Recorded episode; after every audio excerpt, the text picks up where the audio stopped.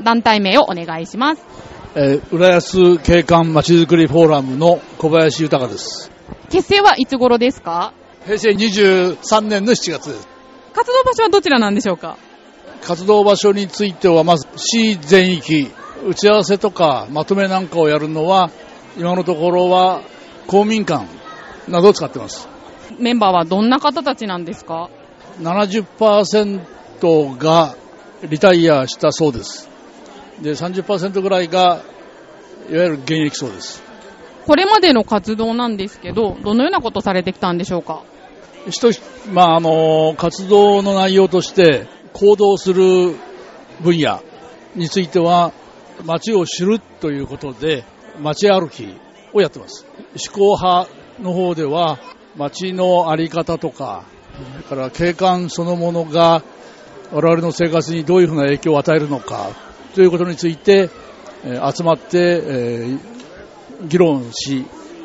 討論するというのがあります。そもそもの目的なんですけど、そもそもの目的は、一つは、浦安市のまちづくりの分野、都市政策とか都市計画課の分野の人たちが、えー市民全体の、まあ、協力を得て、えー浦安市の町の景観資源を探るという活動をやってましたので、それが大震災で中断してしまったということから、それのあの継続的な活動をしようというのが一つです。から二つ目は、えその先に来るもので、えそうしたあの景観資源を活用して、より市民の立場で活用できるようなえー街づくりを進めていこうということが目的になっています。例えばその今資源とおっしゃいましたけど、浦安に関してはどういったものが資源と思われますか？えーまあ、浦安に限らないんですけど、景観資源というのは、えー一般的には外部のさまざまなものということで、緑の資源、それから建物などのそういう建造物、構造物の資源、それから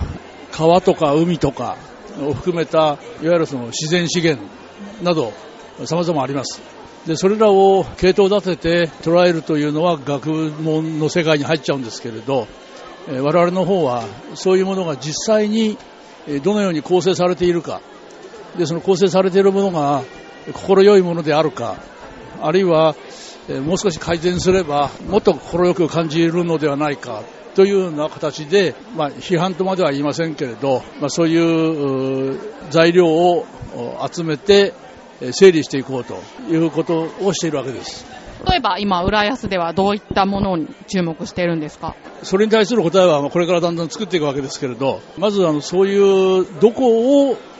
どういう手順で、どういう順序で取り扱っていったらいいかということを組み立てようという活動をしているわけです。ですから、一つには浦安の街中を、まあ、いわゆる街歩きをして、目に見えるもの、空気として感じるものなどを中心に資源リスト作りを行うことが今の段階の主たる活動です。で、その次に、えそうしたものの中から、え評価をしたり、あるいは改善点や改良点などが見つかるかどうかということの議論に入っていこうかというのが次の段階で考えているわけです。ちなみに小林さんはなんでこちらの活動に参加するようになったんですか？あまり個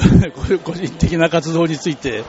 えー言うのは差し障るんですけど、もともと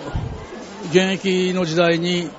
えー長いことやってたのが、街づくり系の仕事だったもんなので、リタイアしたのを機会に、まあ現役の時には自分の街について触れる、あるいは自分の街について何か活動するっていうことはほとんどなかったので、まあ、リタイアしてから改めて足元をもう一回よく見直して、で、何か役に立つようなものを探そうというのが動機でえー作業を始めたようなものです。こちらホームページとかありますか？あります。あのブログ、ホームページがありますので、あの、チャンスがあれば多くの方に見ていただいて、活動ごとの成果をまとめてありますから、えー見ていただければ、よりその活動の内容を理解していただけるものと思ってます。ありがとうございました。ということで、浦安景観まちづくりフォーラムの小林さんにお話を伺いました。ありがとうございました。